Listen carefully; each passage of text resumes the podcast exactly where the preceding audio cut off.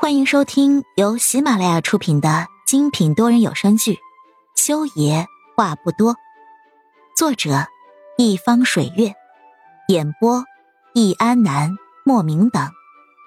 本书全部免费，记得订阅收听哦。第二十七集，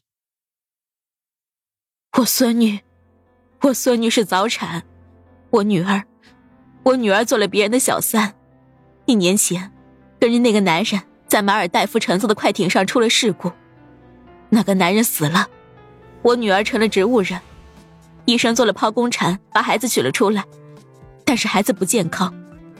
那个男人的妻子根本不认这个孩子，因为我女儿给别人做小三，我老公跟我离了婚，我为了支付孩子高额的医药费，卖掉了房子，卖掉了老家的置地，现在。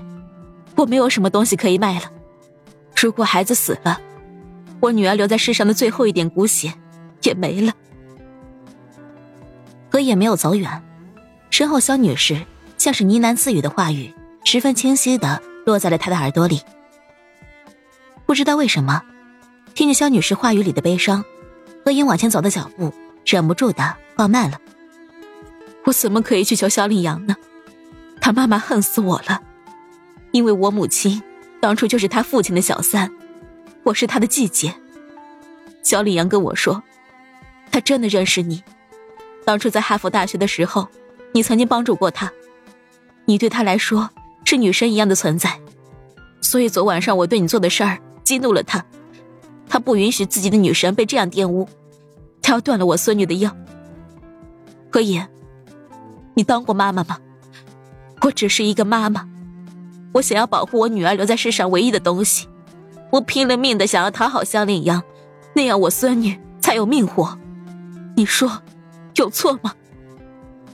肖女士说完了，长长的哀叹了一声，然后无力的抬起眼眸，看着何影离开的方向。那里，何影刚好停住了脚步，回眸看着他，与他对视的时候，眼里的情绪也是复杂的。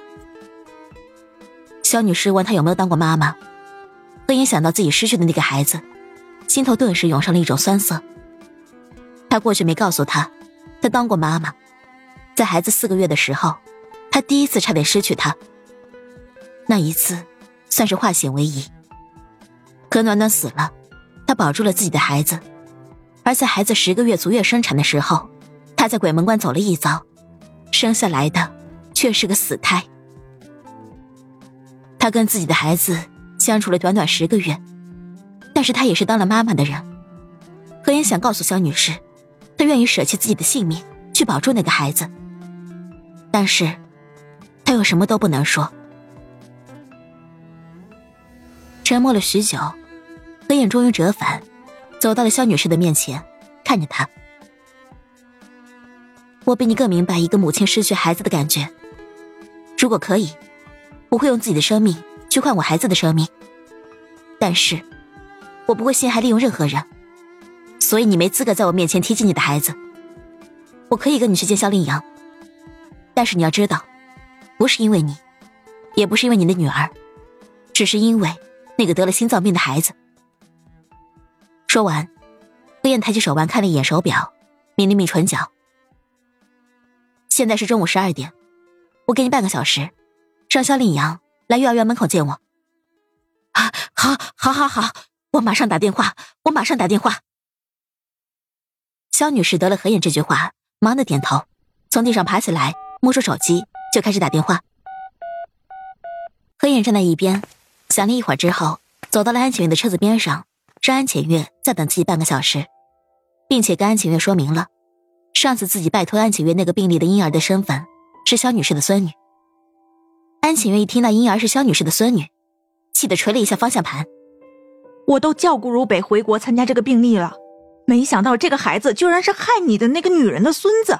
我靠，那可是一个绝佳的好病例，虽然风险极大，但是不治可惜。可现在是治了也心塞。顾如北要回国。何言捕捉到了安晴月话语里面的重点，拔高声调，惊奇的问了一句。安浅月这才惊觉自己说漏了嘴，面色一切，赶紧趁着何眼不注意，把车窗摇了上来。你自己注意点啊，我在这等你，等会儿再给你解释顾如北的事情。车窗关闭严实的那一刻，安浅月丢出了一句话，何眼无语。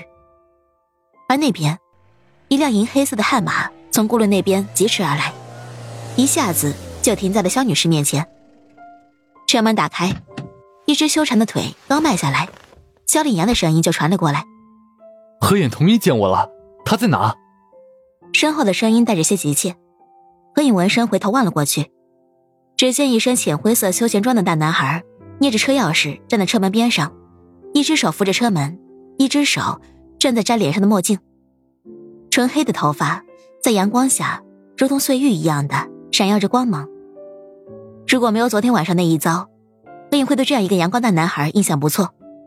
毕竟她身材比例完美，长得不错，干净清秀，是那种会给人很好的第一印象的人。亲爱的听众朋友们，本集已播讲完毕，下集精彩继续，别忘记订阅哦。